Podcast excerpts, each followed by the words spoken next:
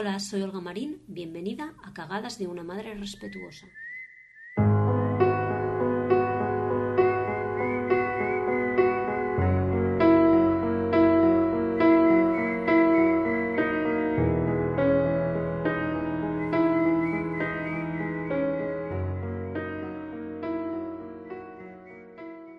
Recuerdo a la madre de un niño que vino a terapia hace ya bastantes años y en la primera sesión, cuando estaba tomando la historia personal del niño, ella me dijo, ah, es que el otro día mi, mi hijo estábamos en la calle y bueno, ahora no recuerdo que exactamente cuál fue el incidente, dice, pero me levantó la mano para pegarme porque se enfadó mucho conmigo y yo me enfadé tanto que le castigué sin fiesta de cumpleaños que la tenía la semana, la semana siguiente y me preguntó, ¿te parece que me he pasado un poco? Y es que se portó muy mal. Y yo le respondí, eh, tu hijo no se portó mal. Entonces ella se quedó mirándome con la boca abierta, como que no se portó mal. No conozco a ninguna madre que no use en algún momento o incluso muy a menudo la expresión portarse bien, portarse mal, a veces incluso una versión más tóxica. Eres bueno o eres malo.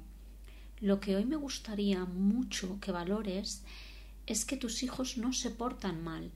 Vamos a mirar el comportamiento del, niño desde una perspectiva distinta, que es la de satisfacer una necesidad. Imagina que un bebé, ¿no? que empieza a, abrir todos los cajones de, de tu habitación y a sacar la ropa está explorando, igual que el bebé que tira cosas al suelo, ¿verdad? Por muy molesto que a su madre le resulten estos comportamientos, forman parte del desarrollo sano y esperable de un bebé, de satisfacer su necesidad de exploración, de curiosidad. Si la madre de ese bebé entiende esa necesidad y la acoge y, la ayuda a darle expresión, intentará pues satisfacerla, ¿no? De maneras que a ella tal vez le resulten menos molestas. Por ejemplo, si no le apetece tener que recoger toda la ropa eh, que queda por ahí esparcida, le dará una cesta llena de cositas, a lo mejor que el niño pues puede ir sacando y metiendo. Es decir, que adaptará el entorno para satisfacer las necesidades de su hijo. Con los bebés, en especial, es imprescindible adaptar el entorno para evitar disgustos y también, a la vez, para satisfacer la necesidad que tiene de explorar y de descubrir el mundo. Estoy segura de que estás de acuerdo conmigo eh, en, este ejemplo, porque se trata de un bebé y por algún motivo siempre tengo la sensación de que a las madres les cuesta menos, mucho menos, mostrar empatía hacia un bebé que hacia sus hijos mayores, que les resulta más fácil entender las necesidades de un bebé que las de un niño mayor. Pero todas las personas tenemos necesidades y todas las personas buscamos satisfacerlas. Y nuestro comportamiento en cada momento viene determinado por un intento de satisfacer esa necesidad concreta, ya tengamos un año o cincuenta. Me imagino que ahora no te vienen a la cabeza multitud de comportamientos de tu hijo, eh, ya sea hacia ti o otras personas que consideras inaceptables, que crees que deben ser corregidos. Por ejemplo, tu hijo pega a su hermano o se niega a hacer algo que le has pedido, se lo tienes que repetir trescientas mil veces, o te, te, desafía, te reta continuamente, o incluso ah, te llaman del cole para comentarte eh, que se ha peleado con un compañero o que ha contestado a un profesor, o, o si tal vez es un adolescente, pues te, te, llaman para decirte que se ha saltado varias clases, que no, que, que no ha estado allí.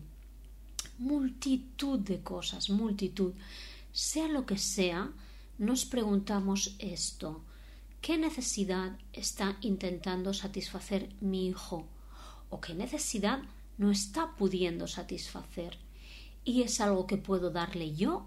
¿O es algo que tiene que darse él? No, tu hijo no se está portando mal. En todo caso, su comportamiento ahora mismo te resulta inaceptable. Eso sí, de acuerdo.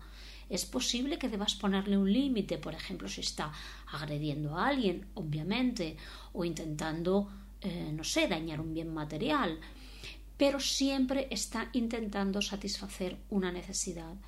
O este es un cambio de perspectiva muy potente porque puede evitar que reacciones de formas que después lamentes, por ejemplo, castigando, gritando, ¿verdad?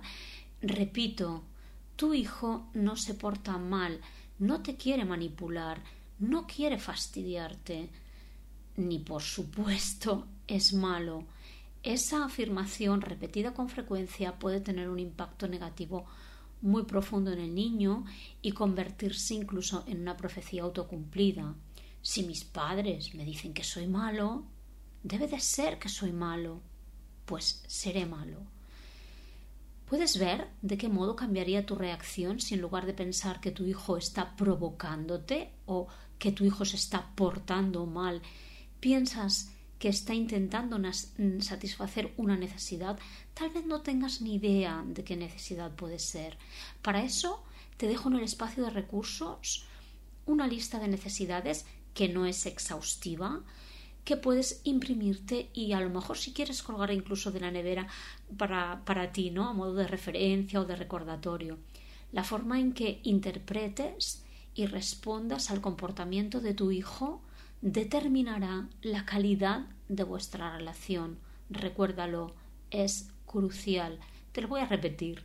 La forma en que interpretes y respondas al comportamiento de tu hijo determinará la calidad de vuestra relación. Importantísimo. Lo que el niño necesita cuando se encuentra en un estado de desregulación emocional que desemboca pues en un comportamiento no aceptable es ante todo un adulto que dé espacio a la expresión de sus emociones para que él pueda volver cuanto antes a un estado de regulación emocional. Necesita alguien que le escuche y entienda la intensidad de sus emociones, aunque esas emociones no tengan mucho sentido para el adulto en ese momento como a un nivel racional. Por tu parte, tú necesitas callarte, callarte, sí, respirar, difícil, y ayudar a tu hijo a darle expresión a esa emoción.